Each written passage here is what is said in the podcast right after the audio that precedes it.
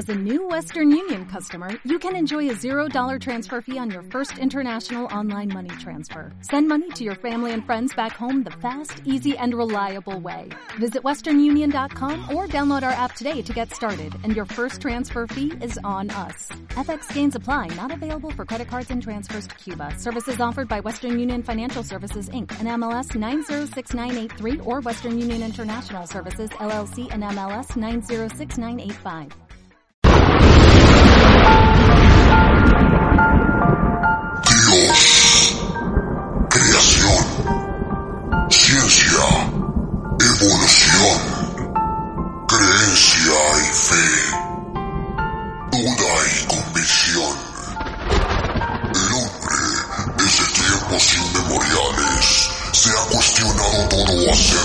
Su entorno.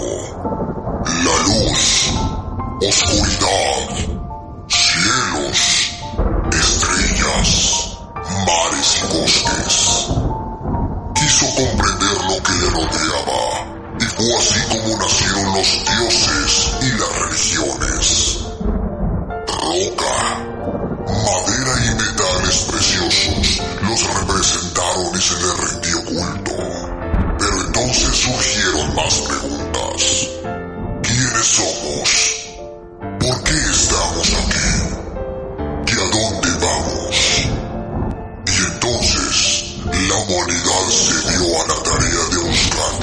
respuestas.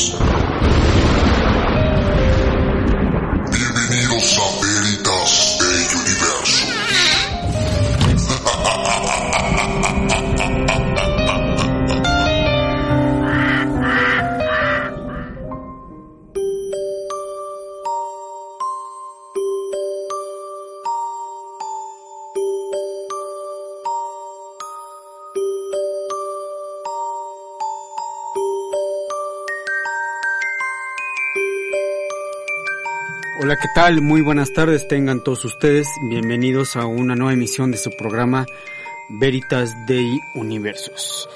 Como se darán cuenta, eh, para los que están viendo la transmisión en vivo, pues cambié un poquito el ángulo porque eh, a veces me lampareaba este, la luz que tenemos aquí en cabina y también con la pista de aterrizaje que ya me estoy cargando, pues sí daba el charolazo, entonces había que cambiar un poquito este pues lo, lo, los aires. Si les gusta, si les afecta, me lo pueden hacer llegar por sus eh, bonitos comentarios que me, que me mandan cada, cada semanita. ¿De qué vamos a platicar hoy? Fíjense que hace, hace unos días, la semana pasada, para ser un poquito más exactos, nuestro querido presidente, al hablar de los avances que se tenían de este tren Maya tan polémico allá en, en Cancún, que ha dado tanto de qué hablar, que ha dado tantos comentarios. En este parte informativo de los kilómetros que se, que se han llevado a cabo, de las construcciones que se han llevado a cabo, pues a nuestro querido presidente por ahí se le ocurre eh, comentar de que algunos ingenieros que trabajan actualmente en la obra tuvieron un pequeño encuentro con un ser fantástico, con un ser mágico, sobrenatural de nuestro país. ¿Ustedes han escuchado hablar de un aluche? ¿Qué es una aluche? Bueno, ¿qué les parece si les cuento el chisme completo después de que, de que regresemos de esta primera intervención este, musical? Y de hecho, esto que vamos a platicar, perdón, esto que vamos a escuchar a continuación, por ahí eh, a ver, déjenme revisar mi, mi libretita. Hoy vamos a tener tres canciones, como siempre, pero que van apuntando hacia la misma zona, que son seres o criaturas fantásticas o mágicas. Vamos a estar acompañados del Mago de Oz, vamos a estar acompañados de eh, Héroes del Silencio y también de Sauron. Entonces, eh, tenemos por ahí si no me equivoco, no, no es el mago de Oz, es Rata Blanca. Sí, perdón, perdón, perdón, perdón, sí, perdóname. He, he pecado, he pecado de hecho y omisión. Perdón, perdón. Yo creo que con, ¿con quién vamos primero? Con Sauron. Con Sauron. Y esto se llama, es algo de la, la luna. Se llama la canción. No, esa es de Rata Blanca. Ah, sí, perdón. Es que Exacto, sí, gracias. Y una es española y la otra banda es argentina. Gracias, gracias. Esto que vamos a escuchar a continuación corre a cargo de esta banda española que, por cierto, eh, en pocos, eh, creo que semanas ya, va a dar un magno concierto aquí en la Ciudad de México, en la Arena. Ciudad de México, si tienen boletos, pues dichosos sean ustedes y bendecidos. Su servidor, pues no. Esto que vamos a escuchar a continuación es La Luna y el Mago. Esto es Veritas Day Universos. No se me muevan de donde están.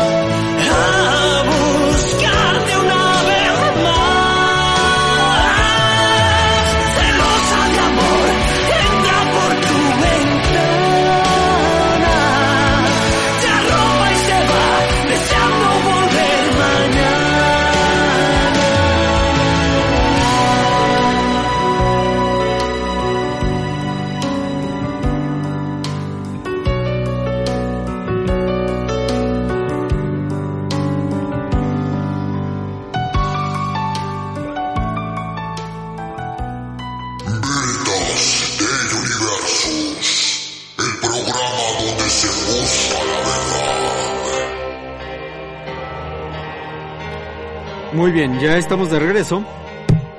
Perdón si al principio soné un poco este acelerado, pero eh, vengo de, este grabar una participación con otro programa. Entonces, pues ya saben, aquí, aquí en cabina el tiempo apremia.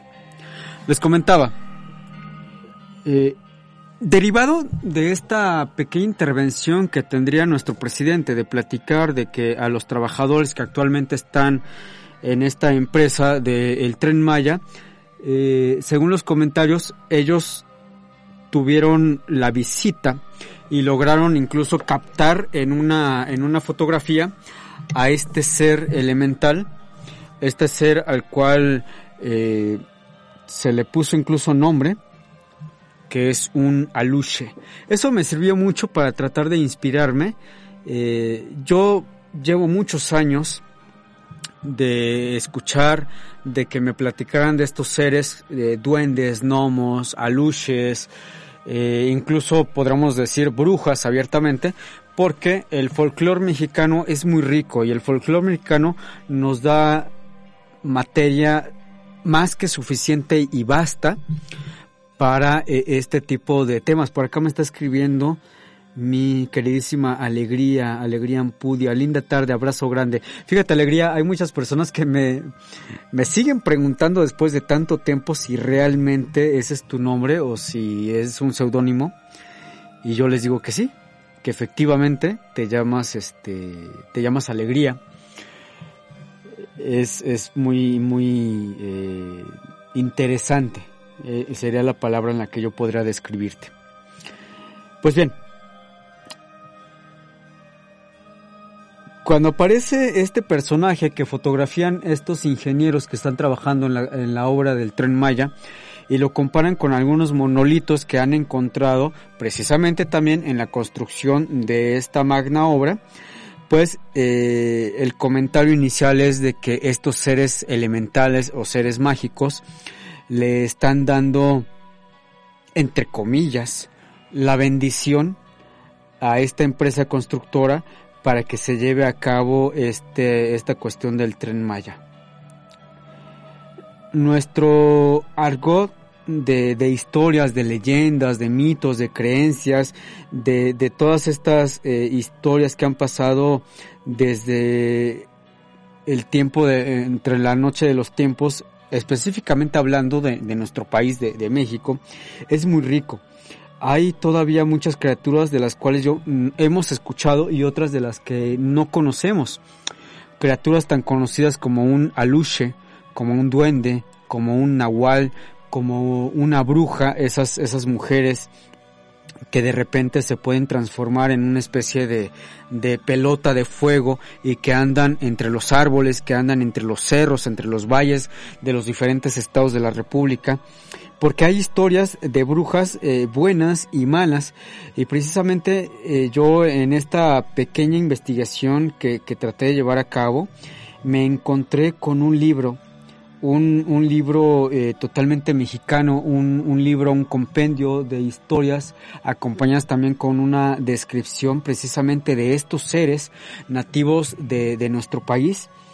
Este libro se llama Monstruos Mexicanos y fue escrito por Carmen Leñero e ilustrado por Camuy Gomacho y Marcos Castro.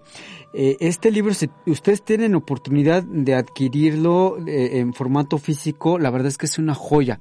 Y yo me atrevo a rendirle hoy una especie de, de pequeñísimo tributo tanto a Carmen Leñero como a los ilustradores y trayéndole también a ustedes esta información. La portada de este libro se las voy a enseñar. Espero que le voy a subir todo el, brillo a esta cosa porque luego me falla. Esta es la ilustración, miren. Ahí está, monstruos mexicanos. Y el modo en el que fue no solamente escrito, representado y también ilustrado es sumamente hermoso porque cada uno de los personajes que, que tienen que ver con el bestiario, perdón, perdón, me salté esta parte. ¿Qué es un bestiario? ¿O en qué consiste un compendio o un bestiario? Bueno, un bestiario, eh, esta eh, iconografía y esta parte de la historia se viene arrastrando desde la época medieval, precisamente con el conjunto de animales, de bestias, de personajes, de seres valga la redundancia, mitológicos como, no sé, un, un griffin, como un eh, centauro, como un minotauro, como un hada, un duende, un eh, un troll, etcétera, etcétera, etcétera. Nuestra cultura mexicana es muy rica en esta cuestión y muy pocos habían reparado en ese sentido del, del bestiario mexicano porque se había hablado muchísimo de lo que era un bestiario europeo o un bestiario eh, medieval, pero que de una u otra forma nos iba a llevar a Europa. Es, es por eso que es tan importante para mí y me da mucho gusto compartir con ustedes precisamente este, este bestiario mexicano, que es una recopilación de seres que nos han acompañado a lo largo de nuestra historia. antes de la conquista, durante la conquista y después de, de la conquista. Y lo más bonito, lo más enriquecedor de toda esta cuestión es de que no solamente viene una descripción de cada una de estas criaturas, sino que la ilustración es algo supremo. Por ejemplo, eh, este, eh, la primera criatura que habla es de Guay Chivo. Esta es la ilustración, véanla. Este es Guay Chivo. ¿Qué es o quién es Guay Chivo? Bueno, pues según la, biografía de este personaje, este ser es de origen maya. Se le conoce como Guay Chivo y en lengua maya significa espíritu. También se le, se le conoce entre los mayas con ciertos apodos como Chivo Brujo, Espanto de la Medianoche, y en tiempos recientes, fíjense, se le asociaba con el famosísimo inventado Chupacabras, que fue durante mediados de los 90 y finales de los 90 perseguido, etcétera, etcétera. Según este bestiario, eh, se dice que tiene un cuerpo humano, pero cabeza y piernas de chivo, muy parecido a lo que comúnmente se conoce como un macho cabrío o si nos podemos ir un poquito más, adelante, sería una eh, especie de Baphomet. Pero bueno, ese ya es, es, otra, es otra historia. Se dice que este ser eh, particularmente es de color negro, tiene grandes cuernos retorcidos, piernas fuertes y también peligrosas garras en sus manos. Luce largas barbas y tiene un pecho muy muy fuerte y pronunciado. Aquí está la, la imagen que aparece en el bestiario. Ahora bien, ¿cuál es la misión de, de este ser, de, del Guay Chivo? La misión del Guay Chivo es castigar a los hombres por sus pecados y devorar humanos, especialmente a los niños. Se dice que suele escalar muros altos, aterrorizando a todos aquellos con su enorme sombra. Dice que quema la boca de quienes delatan sus fechorías o pronuncian su nombre y hace perder la razón o enfermar de altas fiebres a quienes intentan atacarlo.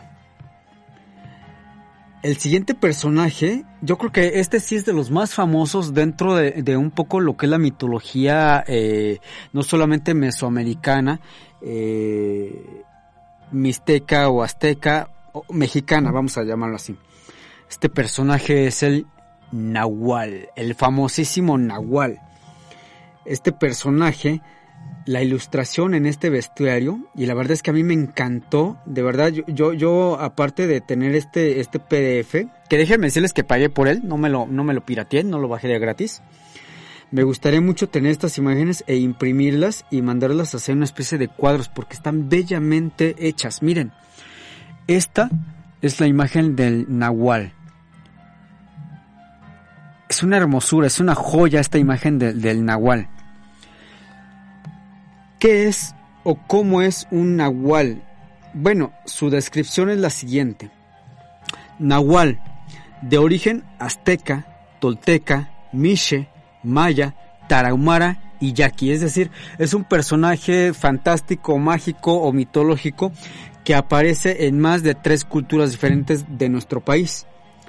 Nahual viene de Nahuayi, que en náhuatl significa doble o dos. Ha tenido muchos apodos a lo largo de la historia como alma gemela, espíritu primitivo, nuestro Señor del viento y las tinieblas. Se dice que el, el náhuatl puede ser de un sexo femenino o masculino y que estos seres pueden llegar a vivir incluso hasta más de 500 años tienen una especie de parentela con la mayoría de los animales y seres que habitan en la naturaleza. Las señas particulares, hijo, es que hablar de señas particulares de, de, un nahual está medio complicado, pero bueno, él es mitad humano y mitad bestia. Es el espíritu secreto de cualquier ser humano, aunque generalmente se trata de un brujo, o hechicero o chamán que se transforma por las noches en animal, a menudo en un perro negro o en un jaguar. Se alimenta del ganado y sangre de niños, pero su principal alimento son los miedos, deseos y odios que las personas guardan en sus almas. Tiene los ojos fulgurantes y rojizos y emite risotadas o gruñidos aterradores. Se dice que es burdón e incluso se le podría confundir en las noches con una hiena. La misión del Nahual es ser un guardaespaldas de su doble vengador, ser un terrorista nocturno, además de robar niños o chicos que se portan mal. Tiene el poder de metamorfosearse, de hipnotizar, hechizar y causar enfermedades e incluso la muerte. ¿Cuál es la forma de acabar con un nahual? Supuestamente es quemar las partes del cuerpo que el brujo dejó atrás cuando se transforma, porque es una cuestión cuando el, brujo se transforma en esta bestia o en esta criatura y se convierte en este nahual, no es como un cambio de piel de una serpiente en el cual eh, la, piel se rompe y, hace ver o, aparece este, esta criatura, esta bestia, sino que va dejando atrás sus brazos, sus piernas, lo único que queda adherido al torso, pues es la cabeza. La siguiente criatura, fíjense que es muy poco mentada, pero también es conocida en algunas partes del suroeste y del norte del país. Esta criatura es el cincimito. ¿Habían escuchado esa palabra? Yo lo había escuchado en un programa de comedia de nuestro país. Y esta criatura, el cincimito. Vean nada más qué chulada. Bueno, a lo mejor van a decir que mi forma de apreciar el arte está un poco eh, extraño, pero vean qué chulada de arte.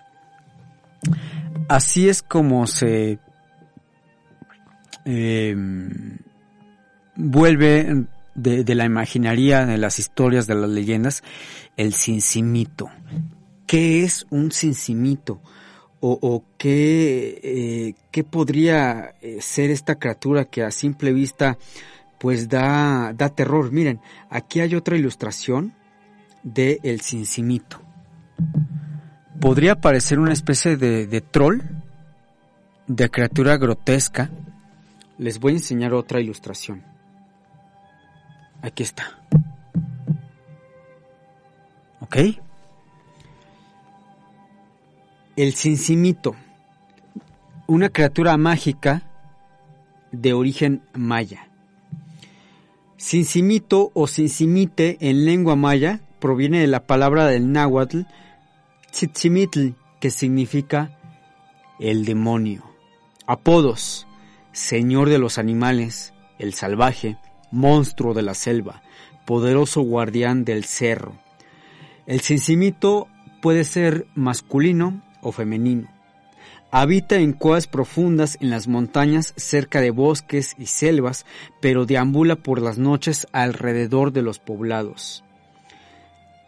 Manera descriptiva de este ser o señas particulares es una especie de primate o gorila con rasgos humanos y rostro de hombre o de mujer. Posee una larga cabellera y un cuerpo cubierto de pelo café oscuro como el de un oso. Tiene los pies grandes y al revés, es decir, sus huellas tienen el doble del tamaño de una huella humana y avanzan en sentido inverso de sus movimientos. La misión del cincimito es custodiar las montañas, aterrorizar a la gente, matar a los hombres que hacen mal y secuestrar a las mujeres que los acompañan e incluso alargar la vida de quienes se han portado o llegan a ayudar o, aportar algo bueno para el cincimito. El siguiente personaje es uno de los más conocidos. Yo creo que Sí, de verdad, yo me, hijo, me aviento al metro ahorita saliendo del programa. Si ustedes no han escuchado hablar de este personaje, ya sea por papá, por mamá, el abuelito, la abuelita, los tíos, eh, porque es un personaje que ha sido caricaturizado, que ha sido inmortalizado en canciones, en historias, en leyendas, en mitos, es un personaje muy rico dentro de la iconografía, la mitología y el bestiario mexicano. No les voy a decir el nombre, sino hasta que regresemos de, este, eh, de esta otra pequeña pausa musical. Y esto que vamos a escuchar a continuación corre a cargo de esta banda que se llama Rata Blanca y esto se llama El Hada y el Mago. Mi queridísimo Ariel Galván, como siempre apoyándonos en los controles cada semana allá en la consola. Por favor, denle play y ustedes, por favor, también no se mamaban de donde están. Apenas vamos a la media aquí en Veritas Day Universos. Es momento de hacer una pequeña pausa para encender un cigarrillo, llenar el vaso con más bebida con más aquí,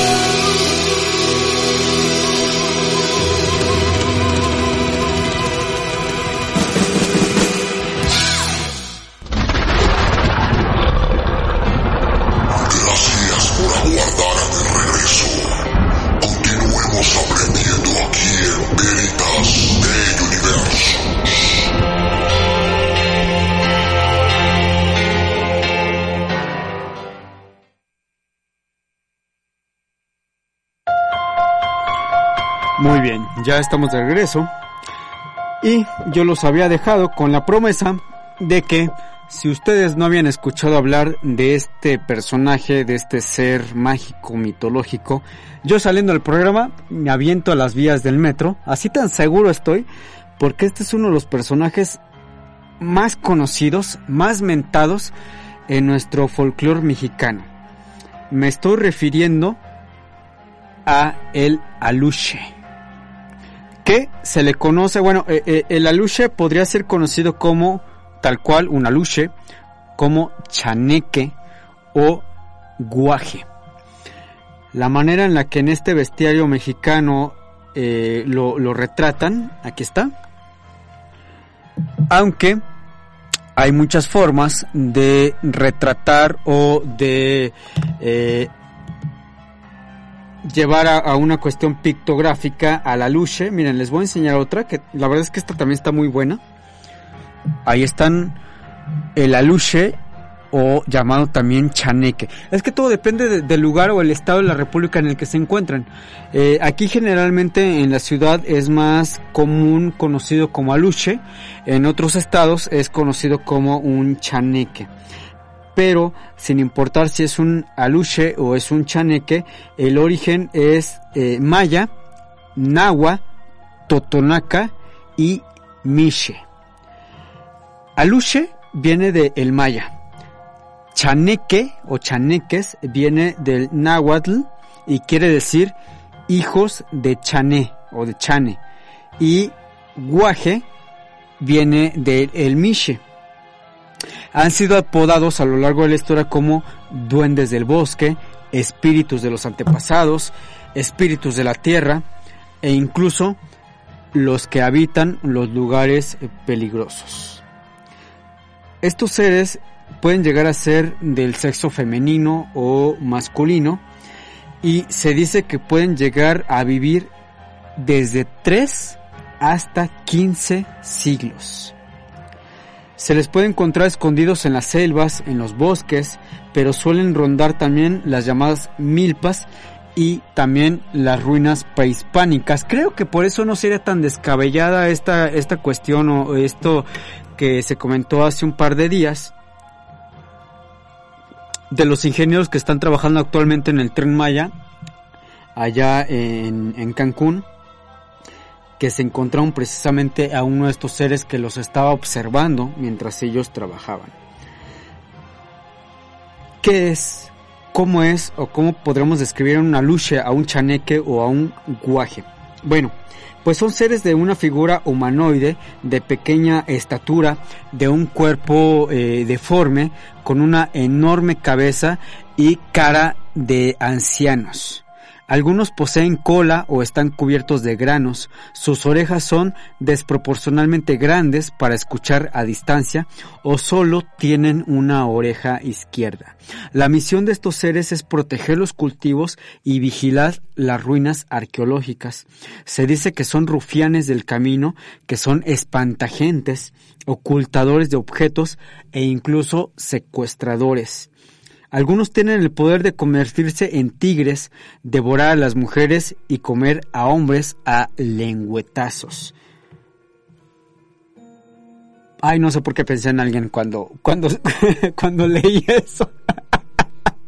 Perdón, este chiste totalmente este, local. ¿Cómo hacerle frente a un chaneque o a un aluche? Bueno, se les puede poner una ofrenda constantemente. Eh, hay quienes dicen que incluso se debe de utilizar la ropa al revés, portar amuletos como el tan sonado y famosísimo ojo de venado, hacerse collares de nueces y utilizar piedras de río. Vámonos con el siguiente. Miren, de una vez les digo, estamos a la mitad del programa, bueno, tres, casi tres cuartas partes del programa. No vamos a acabar ahorita, porque son muchos, en serio, son muchos los seres dentro de- del bestiario mexicano. Entonces esto nos va a dar material para un segundo, tercero y yo creo que por ahí hasta un cuarto este programa o como decía ahí mi, mi queridísimo maestro José Alfredo Jiménez, no hay quinto malo, entonces igual y nos vamos a un quinto programa, porque es, es muy, muy rica esta tradición oral, muy rica esta cuestión de, de estos personajes. Por acá me está escribiendo mi, mi brother, mi queridísimo hermano, mi, mi George Padilla. Vas bien, mi bro, me gusta mucho el tema. Es que es, es muy rico, e- es realmente muy interesante eh, el tema.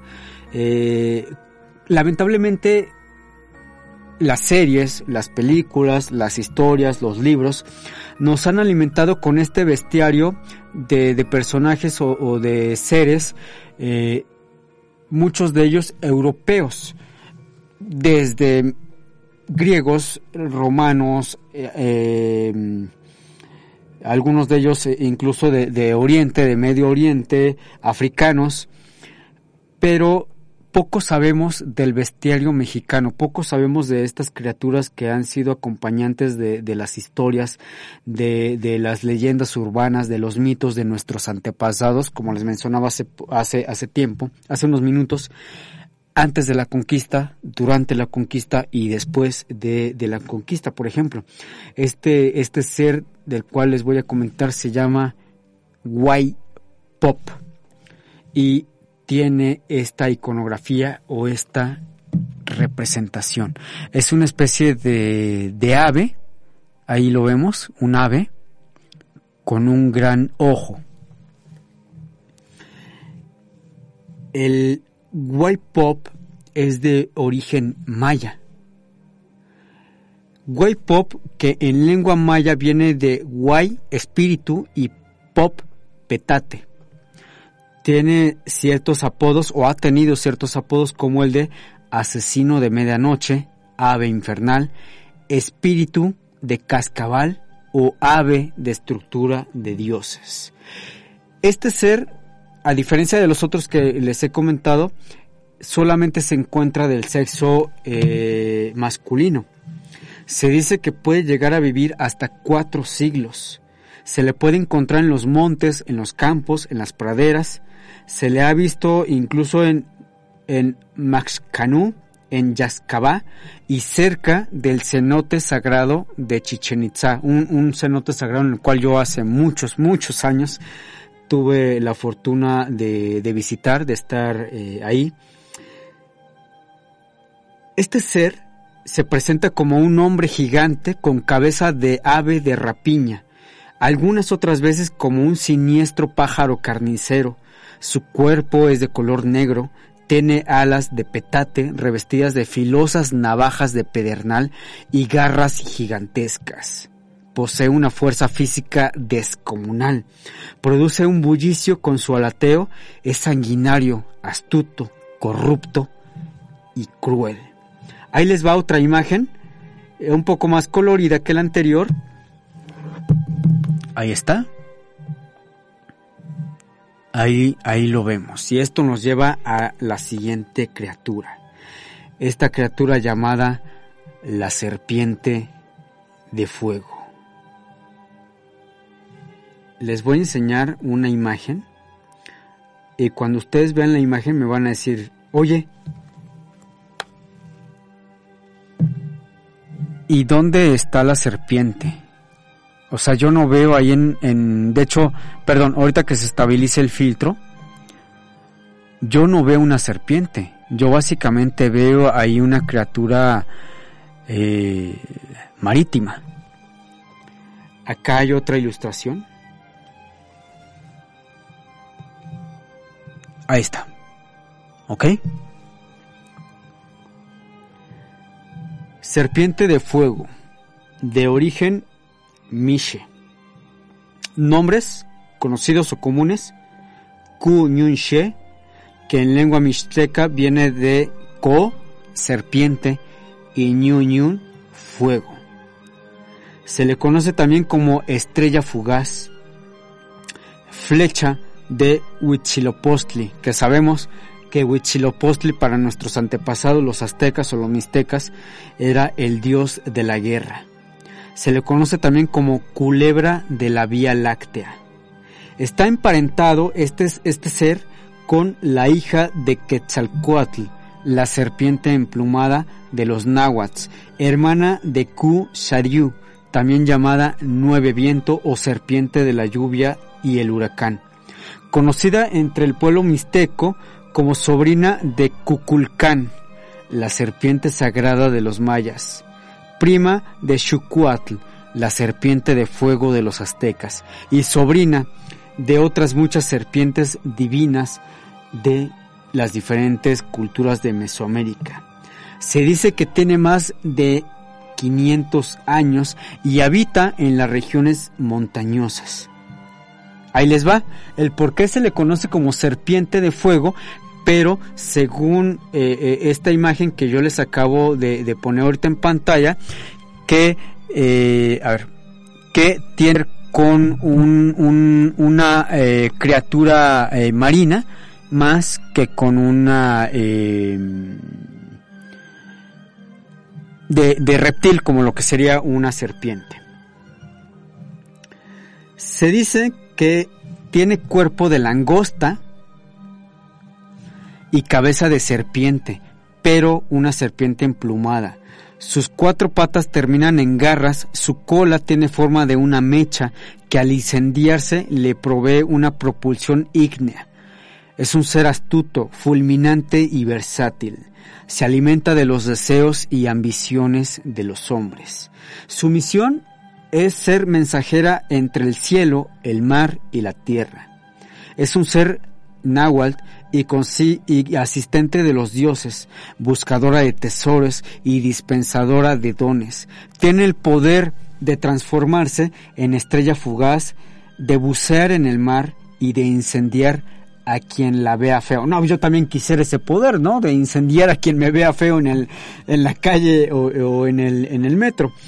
Eh, la única forma de evitarla o de, de, caer, este, de no caer, perdón, bajo su dominio es usar lentes de sol incluso en las noches o algo que pueda eh, bajar un poco ese destello que emite esta criatura. Por acá me está escribiendo mi queridísimo brother, mi compa Alonso Alcántara. Hola, tarde pero sin sueño. No te preocupes, no te preocupes. Yo también me he aventado esas noches este, sin sueño, esas tardes, noches sin sueño. Eh, ya tendrás oportunidad de mirar, de escuchar eh, este programa que como te lo perdiste, lo, vuelvo a repetir también específicamente para ti. Vamos a tener una segunda y muy posiblemente una tercera parte porque es muy extenso el tema. La siguiente criatura en la cual les voy a platicar de este bestiario mexicano se llama Cucacamé. Y el modo en el que se representa, este sí es un poquito más escabroso. Ahí está. Cucalcamé.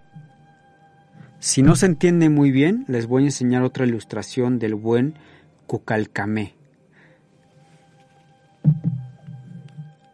A ver, nada más que, que, la luz. Ahí está. Esta es otra ilustración de Cucalcamé. ¿Quién es o qué es Cucalcamé? Este personaje es de un origen huichol. Se le conoce como Cucacamé, Ticacamé o en lengua huichol que quiere decir el diablo. Apodos. Demonio necrófago luna araña y señor del inframundo. Aunque bueno, todos sabemos que señor del inframundo nada más hay uno y ese se llama Mictlantecutli, aunque obviamente este al ser de otra etnia, de otro pueblo que responde a, a los huicholes, se le asocia con esto. Se dice que está emparentado, que es nieto de Utsa.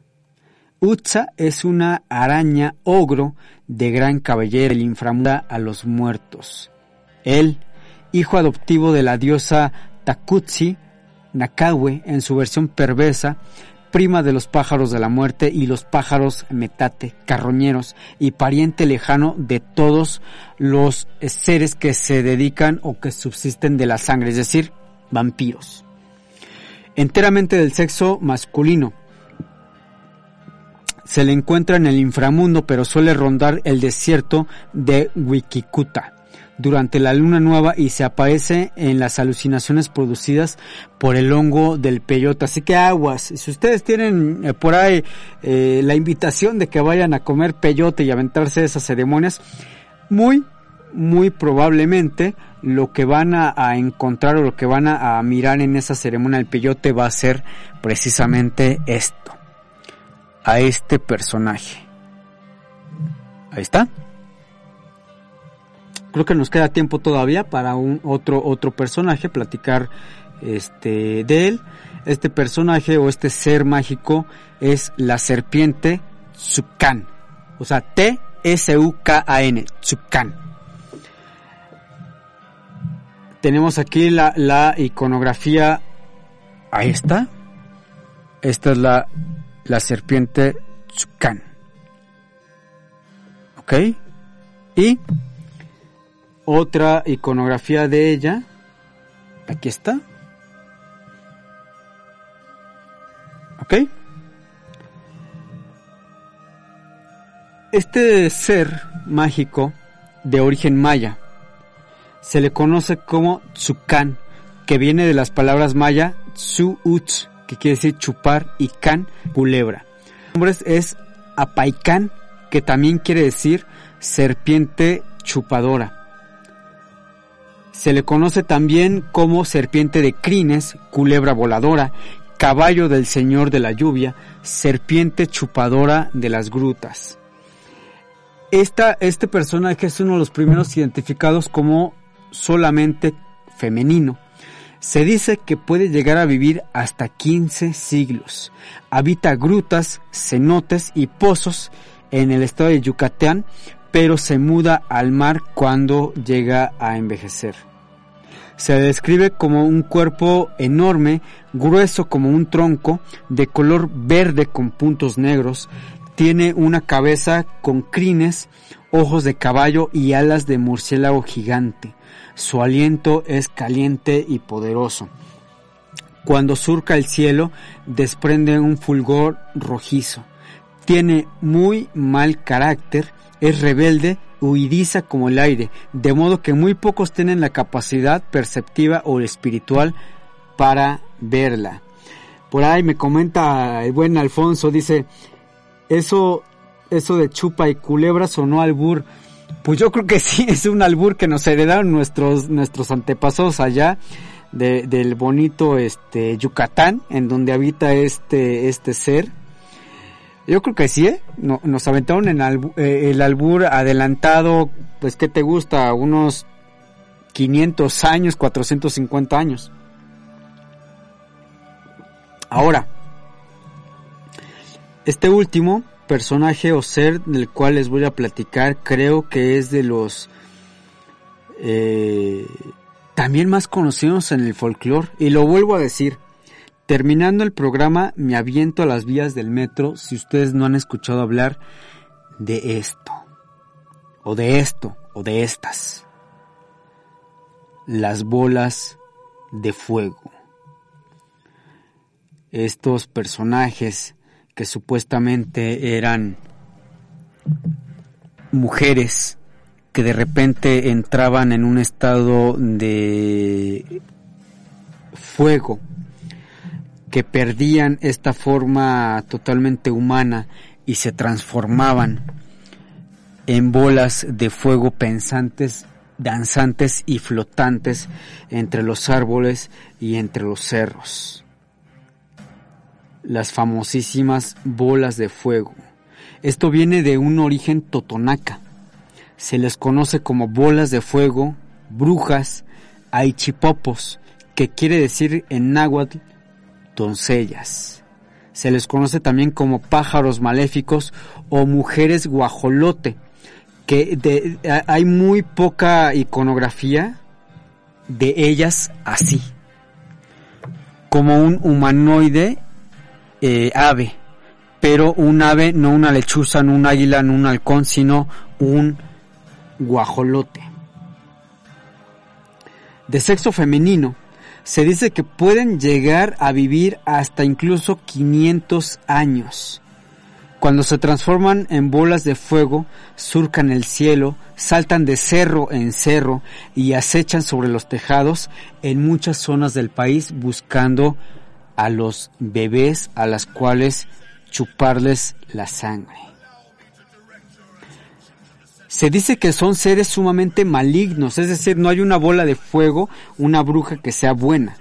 Ellas secuestran las almas, tienen el poder de metamorfosearse en una ave, en una bola de fuego o incluso en una bellísima mujer e incluso tienen los dones de hacer maleficios y de colarse por cualquier sitio donde puede llegar el humo. Es decir, el humo tal cual como, como el, el, viento, pueden entrar desde una ventana, desde eh, la mirilla de la puerta, desde debajo de la puerta, etcétera. Por eso es de que creo yo que han subsistido tanto dentro de la mitología, eh, sobre todo mexicana, en muchos de los estados de la República Mexicana, de allá de el norte. Me tengo que despedir. La verdad es que yo quisiera seguir este platicándoles acerca de estos personajes, pero les comento, el bestiario mexicano es sumamente extenso, es es muy muy grande y bueno, ya están por acá a las puertas de la cabina de Circo Volador Radio mis compañeros de Arcadia Libre que nos traen como siempre un tema sumamente interesante. Sus dudas, comentarios, sugerencias me los pueden hacer llegar aquí en las redes sociales e incluso aquí en la repetición del programa. En unos días ya va a estar disponible en el canal de YouTube este programa para aquellos que no lo pudieron este, haber visto eh, completo. Nos vamos a despedir con esta última rola a cargo de esta banda española llamada Héroes del Silencio. Y esto que va a sonar se llama Maldito Duende. Esto fue Veritas de Universos. Les agradezco muchísimo. Larga vida y prosperidad. También allá al ingeniero de audio Ariel Galván, como siempre, haciendo la magia tras bambalinas. Cuídense mucho.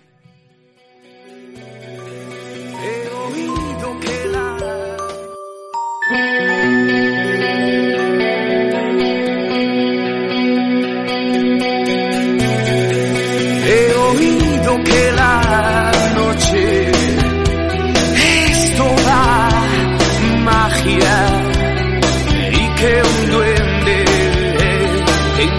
Amazônia e sei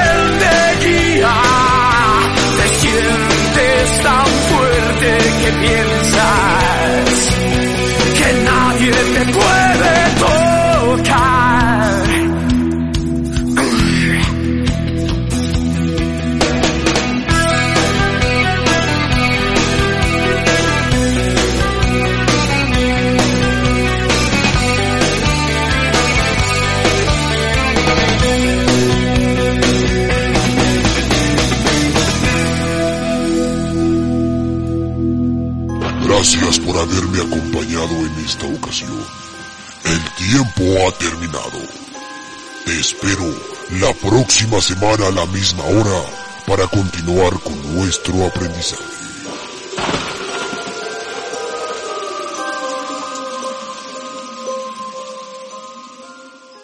Dale más potencia a tu primavera con The Home Depot. Obtén una potencia similar a la de la gasolina para podar, recortar y soplar con el sistema OnePlus de 18 voltios de Ryobi desde solo 89 dólares. Potencia para podar un tercio de un acre con una carga. Potencia para recortar el césped que dura hasta dos horas. Y fuerza de soplado de 110 millas por hora.